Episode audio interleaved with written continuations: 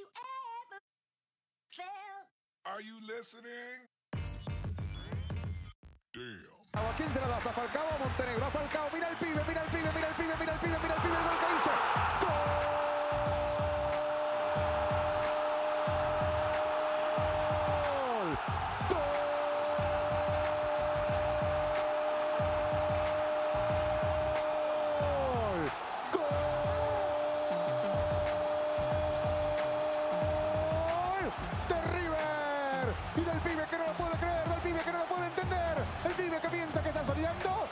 El pibe? Falcao, Rodel García Falcao, es colombiano.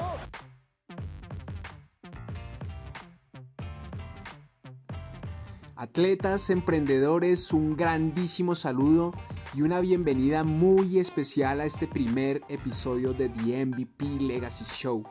Mi nombre es Andy y te quiero dar la bienvenida a esta tribu, a esta comunidad de Growders, una comunidad dedicada a detonar inspiración, transformación y crecimiento en el mundo.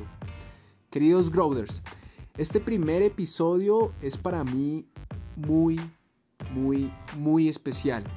Esta conversación lleva un muy buen tiempo de haberse grabado y ha sido recuperada y editada para poderla compartir con todos ustedes. Para ser honestos, es una conversación que me emociona muchísimo compartir. Espero de verdad la disfruten tanto como yo lo hice. Y antes de presentar al invitado de este primer episodio, quiero también disculparme por algunas diminutas fallas que encontrarás en el audio, pero sobre todo también quiero decir que este episodio es un homenaje a la memoria de mi invitado. Un homenaje y una forma de honrar también a toda su familia y de mantener vivo su legado en forma de conocimiento para transformar y crecer.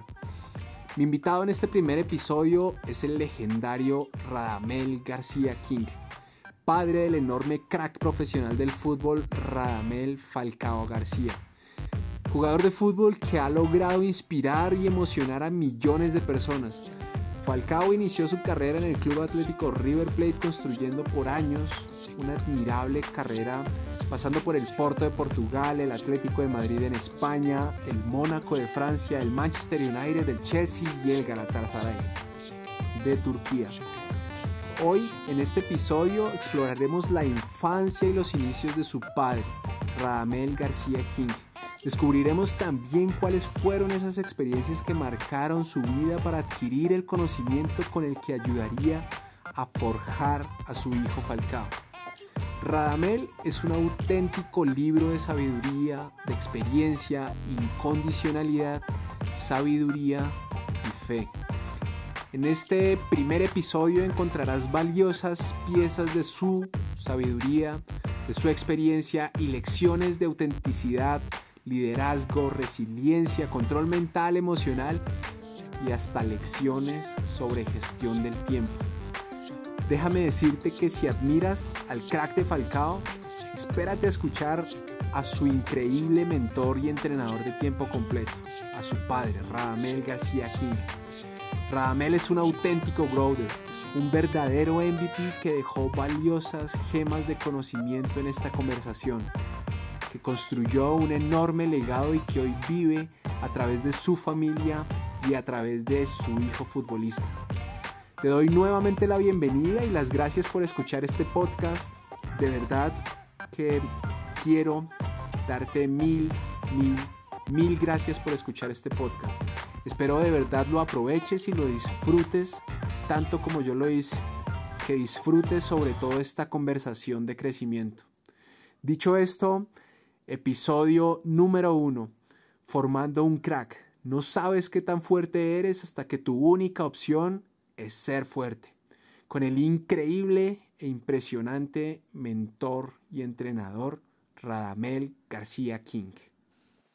Buenas tardes a todos. Eh, muchísimas gracias por acompañarnos, darles la bienvenida. El día de hoy tenemos un invitado muy especial. Este espacio es para que podamos aprender y, y por supuesto también eh, mejorar el fútbol formativo y profesional, aportar un granito para, para el fútbol formativo y profesional. Pues bueno, sin más preámbulo, eh, Radamel García el día de hoy nos va a estar acompañando. Muchísimas gracias a Radamel por, por el tiempo. Eh, Radamel estuvo por muchísimos años vinculado al fútbol como jugador profesional en, en clubes como Santa Fe, como, como Deportes Tolima, como el Deportivo Táchira en Venezuela y por supuesto ha estado también ayudando, formando y forjando ese hombre que, que, el día de hoy es un ejemplo no solamente para el país, sino también para el mundo. Entonces, sin más preámbulo, eh, Radamel García, hola, buenas tardes, Radamel, ¿cómo estás? Eh, Andrés, muy buenas tardes, un saludo para ti, para todos los, los invitados y bueno, acá disponible para hablar de fútbol y todas las cosas que, que quiera saber la gente, los padres y todo lo concerniente a, a lo que se trata del fútbol. Radamel, bueno, eh, nuevamente muchísimas gracias por el tiempo, por todas estas personas que están ahí pendientes de, de, Falcao y pues en esta ocasión vamos a estar eh, más que nada eh, intentando aprender y, y, absorber ese conocimiento que, que traes como padre y como mentor y forjador de, este gran futbolista. Nos gustaría, Radamel, arrancar por cómo fueron tus inicios en el fútbol, cómo, cómo eras de niño en, en el fútbol y cómo arrancaste en el fútbol. Bueno, fue muy curioso. Eh, nosotros éramos de una familia muy, eh, ¿cómo te diré? Con eh, muy pocos recursos, pero pero muy honrado, con buenos valores, muy humilde, se puede decir. Pasamos muchas dificultades y, y desde pequeño me gustaban mucho los deportes y yo quería jugar fútbol profesional, quería jugar cualquier deporte y yo permanecía en la calle jugando fútbol eh, desde la mañana hasta la noche. Cuando tenía 13, 14 años, eh, incursioné en el básquetbol. Yo vivía en la calle 10 y en la calle 14 vivían los basquetbolistas, que eran los Juvenped, era un equipo muy reconocido en Santa Marta. Entonces yo me iba todo el día para Juvenped porque quería aprender a jugar básquetbol. Entonces empecé a, empecé a, a, a jugar los dos deportes, fútbol y básquetbol. Y resulta que después me volví un gran basquetbolista, fui selección Magdalena coincidencialmente eh, empecé a jugar en la selección Magdalena de una manera de pura coincidencia porque fuimos a entrenar más o menos casi alrededor de 100 muchachos al estadio Eduardo Santos. Un, un domingo, me acuerdo yo, sábado, domingo, 6 de la mañana, y estaban los dos equipos, el titular y suplente, jugando aparentemente para escoger la selección Magdalena. Yo era puntero derecho, era delantero muy rápido. Y de pronto el marcador izquierdo dijo una grosería. Estaba con el difunto André Bolón Acosta, un, un técnico muy reconocido en Santa Marta, y el marcador izquierdo dijo una grosería. Y entonces lo sacó y dijo marcador izquierdo y entonces dije yo, yo, yo, me le metí a la cancha de una, porque uno estaba pendiente, uno quería jugar. Como yo era delantero, me metí a jugar de marcador izquierdo, pero resulta que como yo era yo, yo, yo atacaba, entonces yo atacaba y defendía. Y los siguientes entrenamientos, eh, yo era el primero, porque siempre me escogía porque le gustó como, como yo jugué. Y ahí empecé, empecé en la selección Magdalena, después en los equipos de, la, de, de Santa Marta, el América de Cali, San Lorenzo, el Liceo Celedón, jugaba de back central, de volante, y, pero el, el papá del Divi Valderrama el Toto Valderrama, el difunto, eh, cuando me convocó para la otra selección, Magdalena me colocó de back central. O sea que yo jugaba de marcador izquierdo y back central. Y ahí prácticamente empecé. Prácticamente empecé y, para, para venir a Santa Fe también fue otra coincidencia. Estábamos en selección Magdalena A y selección Magdalena B de preliminar del partido de fondo que era Santa Fe Profesional y Unión Magdalena. Sí. Cuando estábamos jugando, eh, uno por lo general siempre se acerca a, a, la cancha, se sale del camerino para ver quién está jugando. Ese día estábamos jugando nosotros. Y Gualtiño, un jugador brasilero que, que, vive acá en Bogotá, nos vio jugar a Caliche Vergara y a mí y habló con Samuel Calderón, lo llamó y le dijo, venga, llévese a esos dos muchachos. Vino Samuel Calderón nos mandó a llamar por altoparlante el Eduardo Santos. Teníamos 17 años, 17, 18 años. Cuatro años antes yo escuchaba los partidos de Santa Fe, de Millonarios, cuando jugaban acá en el Campín. Entonces yo me quedaba con mi papá escuchando los partidos. Eh, cuando había partido, eh, mi papá se quedaba dormido y yo hasta que no terminaba el partido no me acostaba. Y yo decía, Dios mío, yo quiero jugar en el Campín. Tenía 14 años, pero a lo, en cuatro años yo estaba jugando en el Campín, imagínate. Porque Sí. fue que me, me trajeron para jugar en Santa Fe. Y en septiembre, don Samuel Calderón, que fue el que me trajo para Bogotá, eh, para Santa Fe, eh, nos reunimos en Barranquilla y me vine, me vine para, para, para Bogotá y ahí empecé a jugar fútbol profesional con Santa Fe, donde jugué ocho años eh, de seguido. Muy bien, Ramel. Y, bueno, en, ese proceso ya cuando llegaste a Santa Fe, eh, ¿cómo, ¿cómo fue el apoyo de, tus padres o cómo, qué fue lo que más aprendiste dentro de todo ese proceso para llegar a ser futbolista profesional de tus padres? No, eh, eh, más que todo, eh, mi papá por lo general no sabía que yo jugaba fútbol o basquetbol. Cuando yo empecé con la selección magdalena, ahí sí ya empezó a verme y, y eso, cuando, cuando me vine para Bogotá, ya estaba más pendiente, eh, pendiente de que jugara, eh, jugara bien al fútbol, que estudiara. Yo terminé mi, mi bachillerato acá en, en Bogotá. Don Samuel Calderón me, cuando llegué, lo primero que me dijo, usted va a estudiar en este colegio, Instituto Anglo-Francés, un, un, colegio que quedaba en la 63 con 15. Y cuando me gradué me dijo, usted va a estudiar en esta universidad, en la Universidad Católica. Allí empecé a estudiar ingeniería industrial. Prácticamente eh, eh, inicié mi carrera en esa universidad, me atendieron muy bien, Santa Fe me lo dieron todo, me trataron muy bien. Precisamente hace 20 días me encontré nuevamente después de muchos años con Samuel Calderón en Miami. Estuvimos compartiendo, recordando viejos tiempos y fue muy importante nuevamente ese, ese encuentro que tuvimos. Ya, bueno, y, y después de, de, haber llegado y haber logrado cumplir ese sueño de jugar en el Campín con Santa Fe, ¿qué, qué siguió luego? No, una... muy feliz, muy contento porque eso era lo que yo quería. Desafortunadamente mi compañero que llegó conmigo, él constantemente no duró dos meses, se regresó para Santa Marta porque él decía que, que no, que se tenía que ir para Santa Marta, que se tenía que ir para Santa Marta. A lo mejor no se, no se amoldó, no se, no se aclimató o extrañaba muchas cosas de Santa Marta o estaba enamorado. Y yo le decía, no, yo no me voy de acá, yo no me voy de acá, pero él sí se fue. Yo representé al distrito, a Bogotá, un, campeonato, un torneo en Cúcuta en el año 1975, en diciembre, ese mismo año que llegué. Y él dijo, no, yo me voy a, a, a jugar con Magdalena. Entonces se fue, Santa Fe le dio permiso para que jugara con Magdalena, pero no regresó nunca más. Y yo continué acá y hasta el momento que llevo 44 años acá en Bogotá. ¿Cómo, cómo es esa etapa cuando, cuando nace Falcao y cuando estás aún jugando fútbol profesional? Bueno, yo anhelaba que, que, que, que mi primer hijo fuera varón, que siguiera mi carrera futbolística, que, que jugara fútbol, que fuera reconocido. Eh, busqué el nombre ideal para colocarle. Yo dije, no, le, voy a buscar el nombre, le, le voy a colocar Radamel por mí y Falcao por, por Falcao, el jugador brasilero.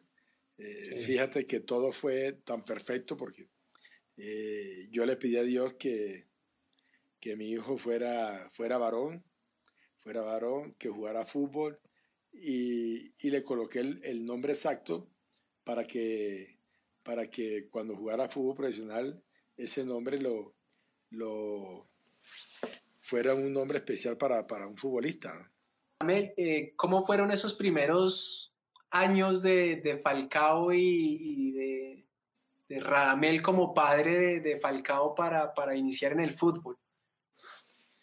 Bueno, él desde pequeño, cuando nació, Eh, en la cuna yo le tiraba balón de fútbol, de básquetbol, eh, de béisbol, pelota de béisbol, de toda clase de, de implemento deportivo. Yo dije, cualquier deporte tiene que jugar.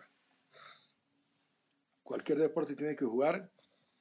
Y, bueno, agarraba la pelota, cuando empezó a caminar le gustó, la mamá eh, cuando caminaba lo entrenaba en la, en la casa, le decía que corriera, corriera, corriera, le tiraba la pelota y cabeceaba y se la pasaba toda la tarde ahí. Pero también se iba conmigo a todos los entrenamientos. Todas las tardes se iba conmigo, me acompañaba y empezaba a patear con todos los jugadores. Eso era en todos los equipos donde iba. Eh, compartía, pateaba y pateaba todo el día. Cuando yo regresaba del entrenamiento se quedaba conmigo en el parque, otra hora más pateando. En fin, siempre le gustó desde pequeño. Eh, mi papá decía, no, él va a jugar fútbol profesional, mira cómo patea. Desafortunadamente mi papá no lo pudo ver jugar porque murió cuando él estaba muy pequeño. Pero en fin, él siempre, siempre convivió conmigo para todos lados. Cuando llegó a Venezuela, igual empezó a jugar fútbol, torneos y todo fue en, Venezuela, en San Cristóbal. Allá lo empezaron a reconocer en toda la ciudad de Venezuela donde yo jugué. Cuando yo me regresé de Venezuela, lo llevé a entrenar con Santa Fe. Jugó un torneo de Navidad, Copa Navidad con Santa Fe. Al año siguiente le recomendé para que lo llevara a los entrenamientos de Santa Fe eso era por allá por la 80, por allá, eh, por Fontibón, unas canchas que daban por allá. Resulta que la mamá lo llevaba, lo llevó varias veces y se perdió. Nunca, nunca pude llevarlo a entrenar con Santa Fe porque en ese entonces no teníamos carro ni nada, íbamos en bus y se perdieron varias veces y eh, llovió, los agarró la lluvia, en fin. Nunca pude entrenar con Santa Fe. Yo le dije, bueno, llévenlo a, a Millonarios que es más cerca como nosotros vivíamos acá cerca de la autopista, pero lo llevaron a, Millonarios a entrenar y siempre lo metían a jugar los últimos cinco minutos. Ahí duró como tres meses, entonces yo me lo llevé para, para que jugara conmigo un torneo de la Gaitana y ahí prácticamente jugó torneo de liga. Después eh, Silvano Espíndola me dijo que se lo prestara para un torneo que iban a jugar en, eh, en Neuquén, Argentina, al sur de, de Argentina cerca de Bariloche y se lo presté para jugar ese torneo. Cuando regresó del torneo, me dijo que se lo dejara para que jugara con Fair Play. Yo se lo dejé ahí y prácticamente eh, fue cuando empezó a jugar el torneo profesional con, con Fair Play. Claro. Eh, bueno, quisiéramos invitar, antes de continuar con, con más preguntas, eh, quisiéramos invitar a todas las personas que nos están viendo a que, a que se sientan con la plena tranquilidad de, de preguntar. Vamos a estar ahí muy pendientes de las preguntas que quieran hacerle a Radamel y podamos seguir desarrollando y descubriendo y aprendiendo más de, de esa experiencia de Radamel como padre. Eh, bueno, Radamel, hemos, hemos conocido y hemos sabido que mm, fueron 14 años, a los 14 años Falcao se va del país. Lo, tuviste, lo tuviste muy cerca, 14 años. ¿Cuáles fueron esos momentos claves como en la parte formativa y en la parte educativa de Falcao para que él tuviese la, fortaleza de, irse a Argentina a los 14 años? Bueno, yo durante, durante todos los años que él empezó a jugar fútbol, yo le venía hablando. Aparte, él, él veía y observaba eh, cómo era el comportamiento de un futbolista, porque él permanecía eh, todos los días conmigo en los camerinos y hablaba con los jugadores, eh, compartíamos, veía mi forma de, de proceder en mi casa después de los partidos, antes, después. Él me acompañaba en la concentración, él se iba conmigo para la concentración, se quedaba conmigo hasta tarde, cenaba con, conmigo en, en, las concentraciones, después la mamá se lo llevaba para la casa y en fin, después del siguiente iba conmigo nuevamente, estaba conmigo en las concentraciones, salía conmigo a los partidos, prácticamente todo. Entonces él fue adquiriendo esa educación, fue asimilando cómo es el comportamiento de un futbolista. Y aparte yo le decía cuál era lo bueno y qué era lo bueno y qué era lo malo. Cuando se fue para, para Argentina, yo le, le lo senté y le dije, mira, son, son, en bus son 20 días, 14 días, 16 días en bus para tú regresarte para Colombia y, y en avión son 6 horas. Mientras que yo cuando me vine para Bogotá eran 15 horas en bus y una hora en avión. Entonces él mismo me lo dijo, no, tranquilo, que yo sé lo que voy a hacer. Yo sé lo que quiero y no te preocupes, que eso es lo que yo quería. O sea que él estaba mentalizado desde niño. Él sabía qué es lo que quería, para dónde iba. Y cuando estaba en River se cuidaba mucho. Los compañeros salían, iban a, a fiesta, iban, salían con los amigos, amigas, llegaban tardes. Pero él no, él siempre estaba mentalizado de que tenía que tener mucho orden, mucha disciplina. ¿Y cómo, cómo se forja esa, esa disciplina, Ramel? Ya nos contabas un poco acerca del entorno y de, del acompañamiento que tenía contigo y, por supuesto, aprender de la observación que, que tenía de, de, tu disciplina. ¿Hay algún otro elemento adicional para forjar esa disciplina desde la casa, ya fuera del campo de juego?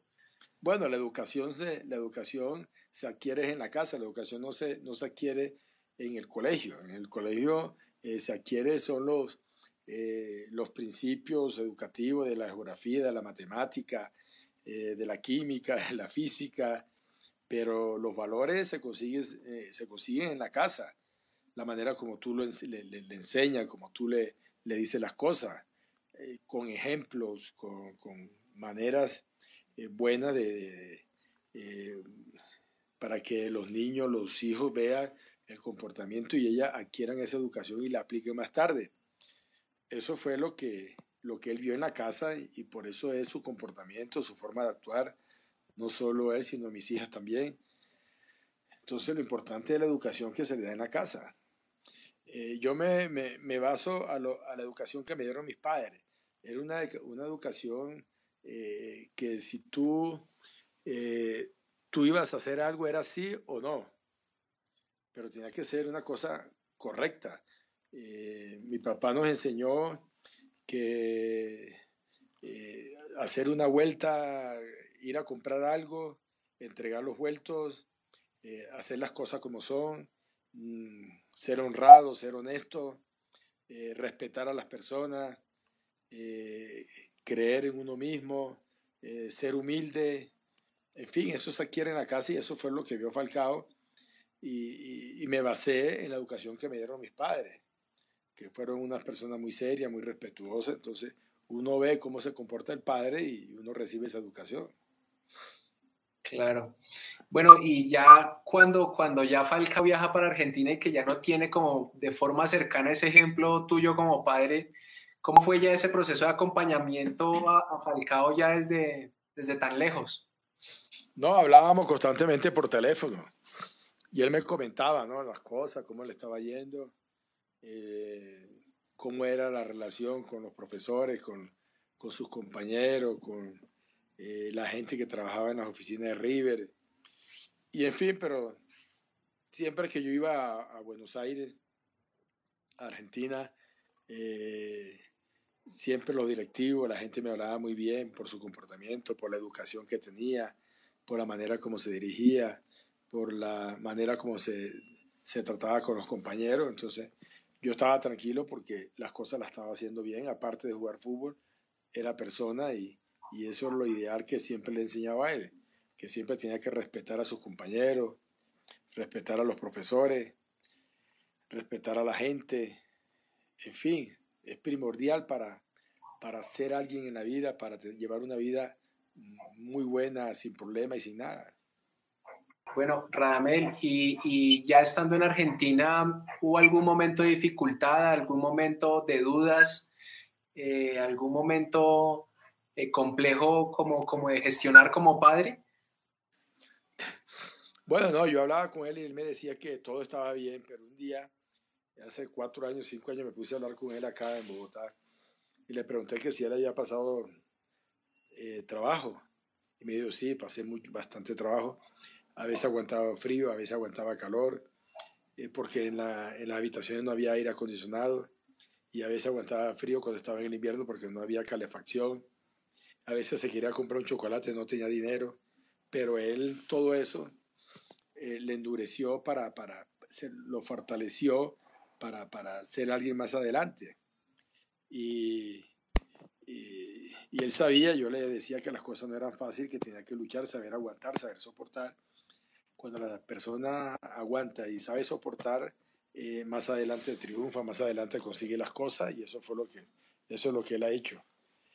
Aparte de todo, después de la lesión que tuvo, tuvo una lesión de, de tobillo, tuvo una, una pubalgia, después la rodilla, en fin, eh, pasó cosas terribles, pero siempre se levantó, siempre se ha levantado. Sí, eso, eso es algo que, que, que admiramos muchísimo de Falcao y pues seguramente que, que, lo aprendió en primera mano de, de, de, ti como padre. ¿Hay algún, alguna forma en la que se trabajó esa, esa perseverancia o, esa, o esas ganas de siempre levantarse? Bueno, yo cuando jugaba, en la época de nosotros, no había la tecnología que, que, que hay ahora. Eh, de pronto los médicos no, no tenían tanta, no había tantas eh, tanto estudio, por ejemplo, sobre las lesiones y la recuperación. Uno se lesionaba y, duraba, un desgarre duraba unos tres meses. Ahora un desgarre dura 15 días, 20 días y mucho menos, se recupera más rápido. Ahora hay más tecnología, hay, hay más instrumentos, hay de todo, más medicina, hay medicinas modernas. Eh, eso es importantísimo. Aparte, Aparte, yo siempre le enseñé de que, que no hay otra, que hay que luchar, que hay que pelear, que hay, hay que perseverar, porque el que persevera eh, permanece, el que persevera alcanza, el que, el que lucha continúa, el que se entrega desaparece. Y eso fue, yo le hablaba constantemente que, que tranquilo, que son cosas que pasan, en el fútbol sucede todo eso y, y no hay otra, no hay otra sino recuperarse y seguir jugando, porque que si se echa a llorar, eh, desaparece. Claro. Bueno, eh, Radamel, bueno, ya, ya continuamos con más preguntas por acá. Eh, por acá Jamie, desde Australia, nos pregunta si Falcao siempre quiso jugar al fútbol o en algún momento quiso hacer otro tipo de carrera profesional. No, él siempre quiso jugar fútbol. Lo que ocurrió fue que en Venezuela, en Venezuela, eh, cuando él estaba eh, con las diferentes eh, en diferentes equipos donde yo jugaba, en las inferiores, allá siempre acostumbra que llevaban los guantes para calentar de béisbol. Y los niños llevan un guante y una pelota de béisbol porque es el deporte favorito de allá y empiezan a lanzar la pelota. Y Falcao nunca había agarrado un guante. Nosotros en la costa estamos acostumbrados a jugar béisbol, softball. Y ese día agarró un guante, pero no sabía agarrar la pelota, le pegó en la nariz y le, le, partió, le empezó a, a, botar un poco de sangre en la nariz. Y en la noche me causó curiosidad que, que cuando yo llegué, lo primero que me dijo era que le enseñara a jugar béisbol. Y yo le dije, ¿por qué? No, porque quiero aprender, pero no me había dicho por qué. Ah, bueno, le dije, bueno, te voy a comprar unos guantes. Le compré unos guantes, le compré una bola de béisbol, un bate, y le enseñé cómo se agarraba el, el, el guante, cómo diferentes posiciones cómo se, la, cómo se batea, cómo se agarra el bate, cómo se lanza la pelota. Después me dijo, bueno, méteme un equipo de béisbol. Y me tocó ir a hablar con el profesor de un equipo profesional que había en esa ciudad eh, para que lo escribiera en un equipo de su categoría. Se anotó en ese equipo y empezó a jugar. Jugaba, jugaba eh, el sábado fútbol y el domingo béisbol o viceversa. Entonces empezó a jugar, jugaba muy bien porque en Venezuela a los niños eh, los acostumbran a jugar en todas las posiciones, o sea, tiene que ser pitcher, catcher, primera base, segunda base, lo van rotando en los partidos para que se acostumbren a jugar en esas posiciones. Pero empezó a dominar tanto el fútbol como, como el béisbol, pero a él siempre le gustaba el fútbol. Bueno, ya vamos como en esa parte de, de Falcao ya llegando a ese punto de debutar en Argentina. ¿Cómo vivieron ustedes como padres ese, ese debut? ese alcanzar ese objetivo y ese sueño? Bueno, eh, él estaba, él, eh, él, él, estaba que debutaba, que debutaba, pero siempre se le formaba algún, tenía algún inconveniente por lesiones, que varias lesiones que se le presentaron, pero resulta que ese día que él debutó, eh, yo fui a jugar un partido que me invitaron los santafereños, eh, compañeros profesionales, profesionales de Santa Fe, fuimos a jugar un partido a Bucaramanga. Y resulta cuando terminamos ese partido, eh, ese partido, todo el mundo me empezó a decir, Radamel, eh, Falcao hizo gol, Falcao hizo gol, pero ¿gol de qué? No, que hoy debutó, e hizo dos goles contra Independiente, pero ¿cómo así? Yo no sabía nada.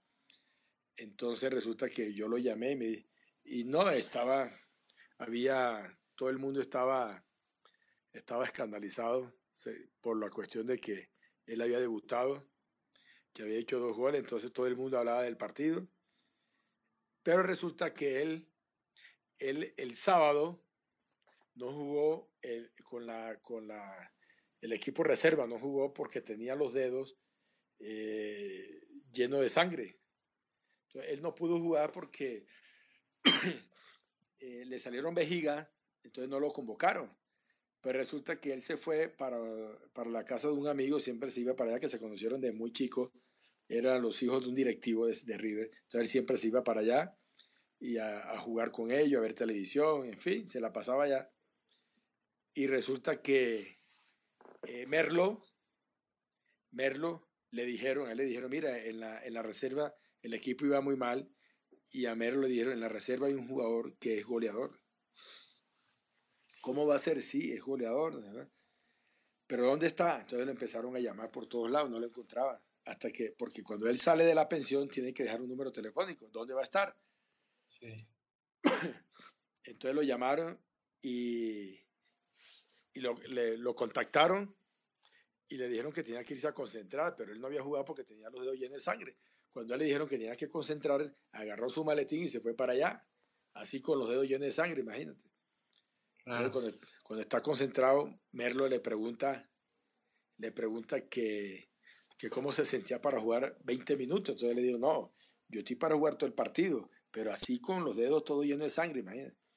Entonces él me cuenta, después me contó de que él corría, cada vez que corría le dolían los, los dedos pero él dijo, no, esta es la oportunidad que se me presentó y esta no la desperdicio. Y, y así fue como sucedió. Jugó con eso, con los dedos llenos de sangre y terminó el partido hizo dos goles ese día. Sí, ese día es bastante emotivo, recordando los dos goles de, debut con, con, varias historias que, que, hemos podido ver por la televisión. Eh, Radamel, bueno, eh, otra pregunta por acá de eh, Gina eh, nos pregunta que qué consejo eh, le darías a, un chico de 11 años que está con ese sueño de ser futbolista profesional. Bueno, que tiene que sacrificarse mucho, sacrificarse, ser muy ordenado, cumplir con, la, con, con, el colegio, saber distribuir el tiempo, porque es que, es que los niños de ahora en día eh, a veces quieren ser profesionales, pero no se quieren entrenar bien, son perezosos. Y resulta que entonces no, eh, ni, ni, rinden en el fútbol, ni rinden en el, en, el, en el colegio, porque no saben distribuir el tiempo. Ellos dicen que no tienen tiempo, sino lo que pasa es que pierden mucho tiempo. Ellos tienen que ser muy ordenados, muy disciplinados. Ellos tienen entrenamiento, salen del colegio a las 2, 3 de la tarde y tienen que salir corriendo para sus entrenamientos pero no lo hacen porque tienen tarea, porque después eh, que llegan tarde a la casa, entonces tienen que acostarse temprano y la pereza, entonces la pereza no lo deja. Ellos, para jugar fútbol profesional eh, no es fácil, hay que sacrificarse, hay que tener mucho, eh, hay, que tener mucha perseverancia, saber, saber distribuir el tiempo para estudiar y para ir a los entrenamientos porque hay, hay muchachos de que son muy perezosos, ellos quieren las cosas muy, muy de papayita, como decimos nosotros, eh, todo de bandeja y las cosas no son así.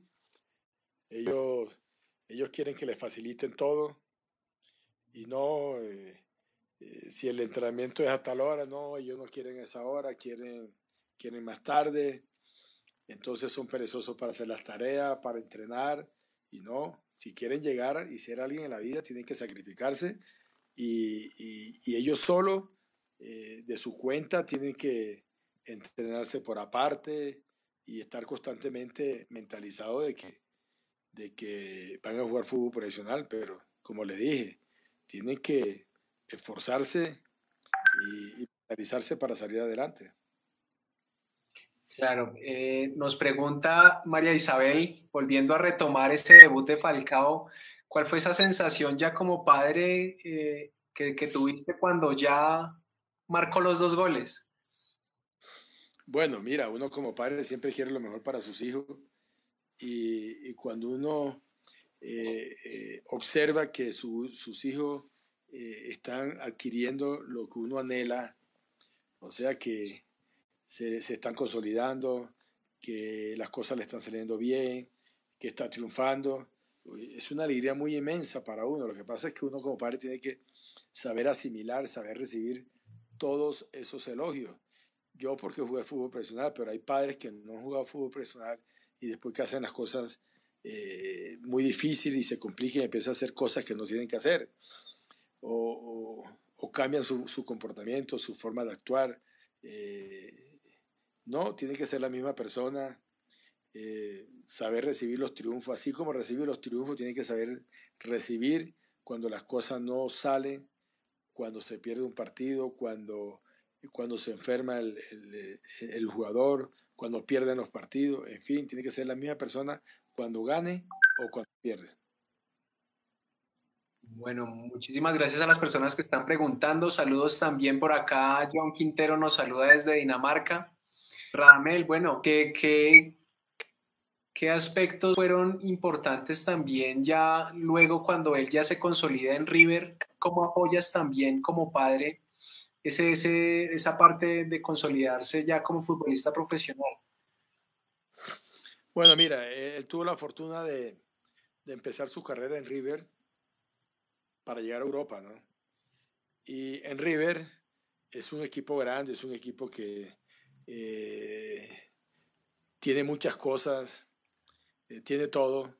Cuando llegó allá, eh, los, los, muchachos tienen psicólogo, eh, tienen un colegio en la, en la, tienen el colegio ahí mismo en la concentración. a ellos le enseñan muchas cosas, cómo hablar, cuándo hablar, cuándo se puede hablar, cuándo no se puede hablar, cómo debe dirigirse al público, cómo, cómo debe dirigirse a las personas, eh, cuál es su comportamiento, en fin. Eh, en, en, en, Argentina aprendió muchas cosas que al llegar a Europa se le facilitó mucho y ya llevaba la educación de cómo, cómo tiene que ser una persona para poder triunfar, para poder vivir con esa fama. Entonces ya él tenía conocimiento de eso y, eso le ayudó muchísimo. Aparte, aparte ya llevaba la educación de la casa que es muy importante. Claro. Eh, bueno, nos pregunta por acá también John Quintero desde Dinamarca. Eh, ¿Cuál gol de Falcao le ha sido más emocionante para, para usted como padre? ¿Y cuál, cuál cree que ha sido el más bonito? El gol más bonito que más recuerda. Bueno, hay muchos.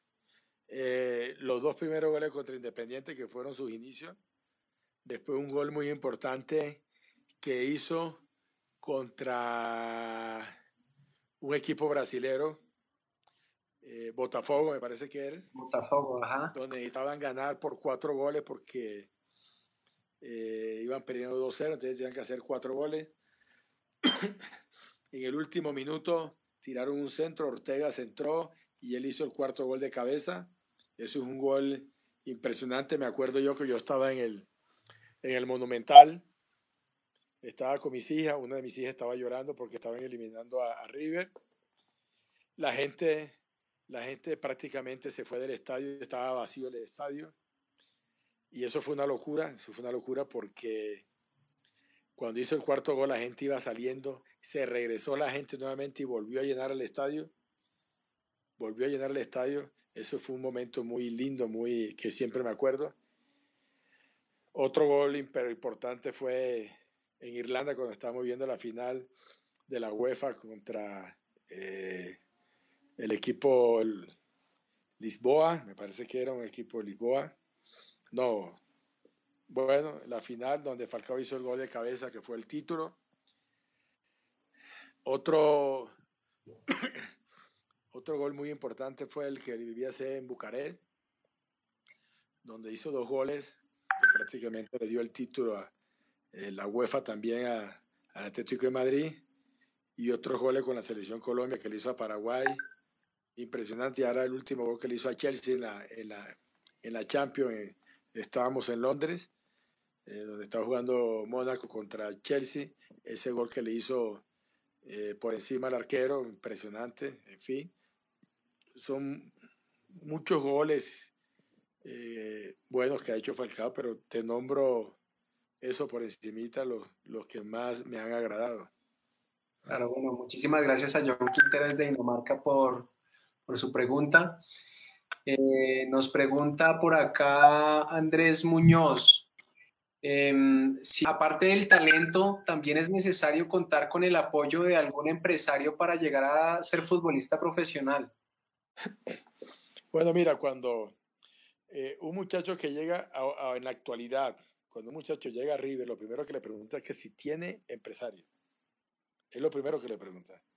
Entonces, es una obligación que ese muchacho debe tener un empresario para que la comunicación sea directa con los directivos y todo, para que no tenga que el jugador estar hablando con los directivos porque se va a desgastar y va a perder tiempo eh, eh, ir a hablar constantemente con el presidente del equipo que yo quiero esto. Entonces, el empresario es muy importante porque le evita esas cosas, es la comunicación directa con los directivos, eh, con, eh, con la cuestión de publicidad, en fin, es muy, es muy importante porque es el nexo que necesita el jugador con cualquier otra persona.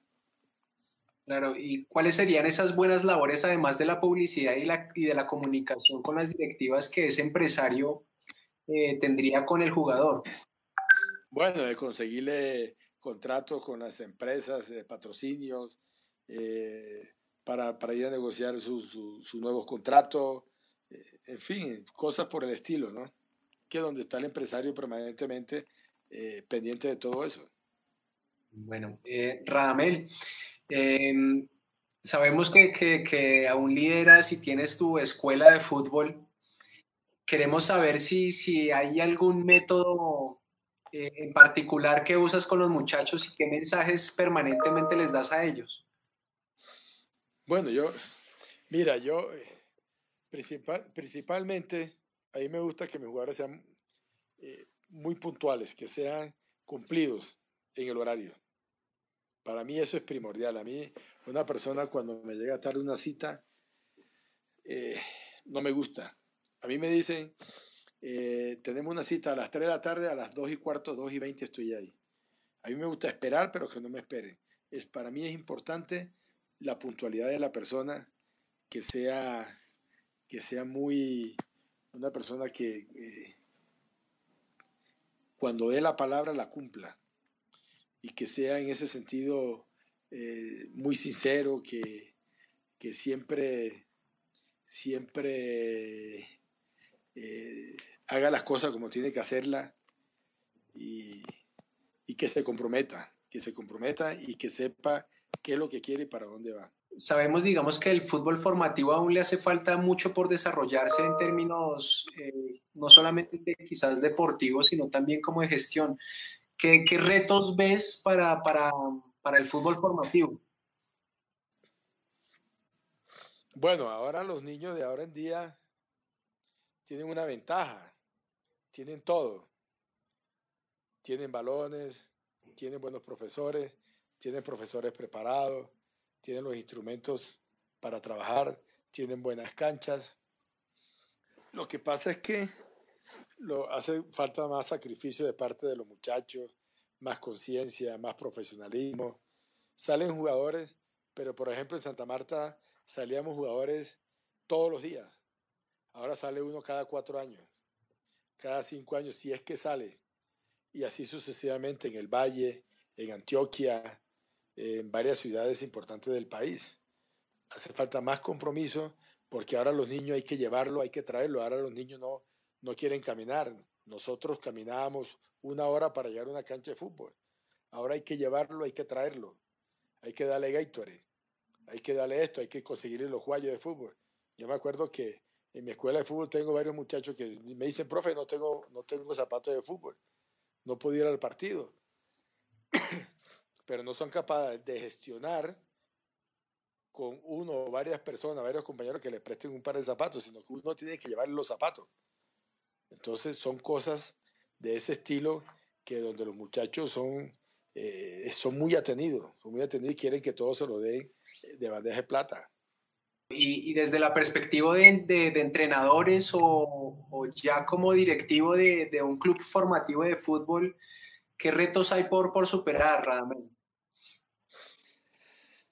Bueno, muchas cosas, ¿no? Porque hay tantas escuelas de fútbol que ahora, ahora no hay canchas para entrenar, ahora todas son sintéticas.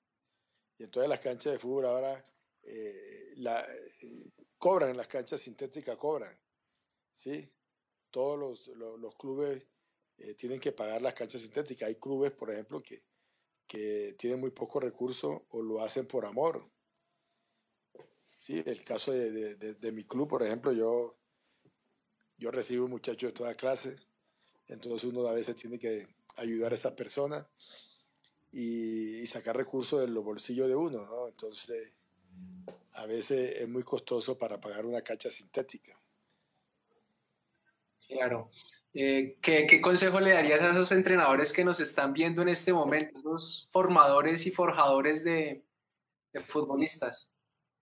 No, que sean muy profesionales y que, que apliquen lo que ellos estudian, pero que sean cumplidores de sus deberes, que siempre cuando vayan a hacer una, una, una jornada de trabajo lleguen con tiempo, preparen sus trabajos, lleven su, sus trabajos ya organizados eh, en, su cuaderno, que no improvisen y que sean profesionales en todo el sentido de la palabra, ¿no? más que todo, y, y, que sean muy respetuosos con sus alumnos y, y se hagan respetar también. ¿no? ¿Qué, ¿Qué, crees que le sobra o que le falta al fútbol colombiano para ser más competitivo en, en, otro, en todos los niveles? Bueno, tener conciencia, ¿no? Tener conciencia y mentalizarse cuando se va a una, a una competición de ese tipo. Nosotros ahora en el Mundial tuvimos para pasar a la otra ronda, desafortunadamente ya todos sabemos lo que se presentó. Eh, los penaltis nos sacaron, los penaltis son a veces suerte, a veces, a veces se cobran mal, a veces se cobran bien. Desafortunadamente eh, votamos dos penaltis, quedamos por fuera, pero, pero yo digo que Colombia está a un paso de, ir a disputar títulos, ¿sí? De pronto falta, faltan ciertas cosas, un poquito más de mentalidad, un poquito de más, eh, eh, más, ¿cómo te diré? ¿Cómo es la palabra? Un poquitico más de, eh, un poquitico más de eh, concientizarse que sí podemos, ¿no? Que sí podemos y un poquito más y luchar un poquito más y las cosas con el tiempo nos van a salir y yo creo que estamos próximos a, a, a cumplir con ese sueño de ir a disputar un título en un mundial. Claro, bueno, muchísimas gracias a ella, John Quintero, por, por la pregunta. Eh, bueno, Radamel, eh, estamos terminando y, y, quisiéramos también preguntarte, tú como padre, ¿qué, ¿qué, consejo le das a esos padres están apoyando a los futbolistas que se están formando y soñando con ser profesionales y también a esos que quizás no apoyan a sus hijos para, para ser futbolistas profesionales? Bueno, que a veces, a veces los apoyan, pero todos no van a jugar fútbol profesional. Para jugar fútbol profesional hay que, tener, aparte de jugar bien, de ser buen compañero, de ser, de ser educado, eh, de ser persona, hay que tener mucha suerte, caerle bien a los directivos, caerle bien a los entrenadores, caerle bien a la hinchada. Eh, influyen muchos factores para jugar fútbol profesional, ¿no? Hay que contar con suerte, un poquito de suerte también, y en fin, eh, lo, que los padres estén mentalizados que todos no van a jugar fútbol profesional. Claro, es, es muy, muy cierto, muy cierto eso. Y además también importante mencionar que a veces no, el, el talento no es suficiente, hace falta justo también esa formación que, que impartiste con Falcao también para que sea un profesional fuera de la cancha. No, sí, todo eso hace parte del, de la formación del jugador. Sí, todo eso hace parte, pero a veces hay padres que eh, se llevan a desilusión de que no pueden ver eh, cumplido los sueños de que su hijo juegue fútbol profesional. Entonces es una desilusión y es la esperanza de los, uno como padre y es una lástima, ¿no? Porque uno siempre quiere que sus hijos cumplan los sueños y todos no, no, no logran cumplir esos sueños. Claro. Eh, nos pregunta Andrés Muñoz, ¿qué le falta al jugador bogotano para, para poder cumplir el sueño de ser jugador profesional de fútbol y llegar también a una selección Colombia? Mira, eh, yo estuve en dos selecciones Bogotá. El jugador bogotano es muy buen jugador, técnicamente muy, muy bien dotado. Técnicamente es impresionante. Eh, yo tuve, en Santa Fe tuve a, a Pachequito, Pachequito, eh, y tuve a Marco Tulio López, dos jugadores muy, muy talentosos, muy buenos jugadores, eh, pero desafortunadamente a veces el jugador bogotano eh, cambia su, su, comportamiento, su forma de pensar cuando juega bien el partido, entonces ya se cree que es figura, que es crack. Me estoy refiriendo en general, no, no en, en personas específicas. Claro. Te estoy diciendo que eh, Miguel Alonso Pacheco era un extraordinario jugador y Marco Tulio López, extraordinario jugador. No tuvieron la suerte, pero eran extraordinarios jugadores. Eran parecidos a, al maestro Cañón, que es lo mejor que he podido ver yo en el fútbol bogotano. Un jugador que esas condiciones a, nadie más se le ha visto. Pero tenían las condiciones, no tuvieron suerte esos dos muchachos para llegar al fútbol profesional. Pero entonces, eh, un poquito de temperamento, aparte de, jugar bien, hay que meterle temperamento, ganas y sacrificarse mucho. De pronto el jugador bogotano es muy cómodo, eh, la familia es muy cómoda y tiene todo y le da todo a, los hijos. Y eso a veces es contraproducente para que eh, se mentalice el jugador y, y, se comprometa más. ¿sí? Un muchacho al tenerlo todo, eh, como que se relaja, entonces no lucha para, para alcanzar eh, la meta, para alcanzar los logros que, que, que desean. Claro. Eh, Radamel, otra pregunta. John Quintero desde Dinamarca. Radamel cree que los clubes profesionales en Colombia gestionan bien la formación de los niños y de los jóvenes. Algunos equipos no lo hacen bien.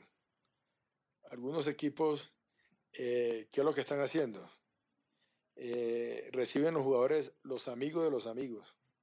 Eso es conocido. Es lo mismo que a veces sucede en la formación de las selecciones de Bogotá. No, no, no seleccionan a los mejores jugadores. Seleccionan a las, eh, eh, seleccionan a las amistades o a los, a los jugadores que son amigos de los amigos de los entrenadores. Yo he visto que en Santa Fe y Millonarios en la equidad se han perdido jugadores en cantidad. Llegan muchos jugadores buenos, pero a lo mejor no saben escoger bien a los jugadores. Lo cogen por lo, lo eligen, lo seleccionan por compadrazgo, por las amistades y a veces no son, no son muy honestos al seleccionar a los jugadores. Bueno, eh, Radamel, pues estamos llegando ya al final. Queremos agradecer tiempo, agradecerte también por formar ese, ese, ese gran ser humano, esa gran persona, ese gran ejemplo para el país y para el mundo. No, no, no. Gracias a ustedes y siempre la orden. Y, y, siempre me pueden llamar, siempre me van a encontrar acá. Muchas gracias. Un saludo. Hola, querido Growder, atleta, emprendedor. Espero que hayas disfrutado de este episodio. Si te gustó y encontraste valioso este contenido, comparte con alguien más esta conversación y ayúdame a difundir este mensaje de inspiración, transformación y crecimiento. Si este podcast te pareció especial, escríbele también un mensaje de gratitud o de buena energía al increíble Falcao. Pásate también por nuestras redes sociales arroba The MVP Legacy Show y déjanos tus apreciaciones, comentarios o reviews sobre este podcast. Mi nombre es Andy y me encantó acompañarte en este episodio. No sobra decir que estaré encantado de detonar contigo conversaciones de crecimiento como growder, atleta o emprendedor. Así que podrás encontrarme en mis redes sociales como arroba AndyGrowth1, arroba AndyGrowth1 y allí estaré para servirte. Con esto dicho, no olvides que el éxito es crecimiento, la felicidad, gratitud construir y ayudar es el legado. Gracias por acompañarme en este episodio, te deseo unos días, meses y años de puro crecimiento. Nos vemos en el próximo episodio, te mando un grandísimo abrazo. Chao, chao.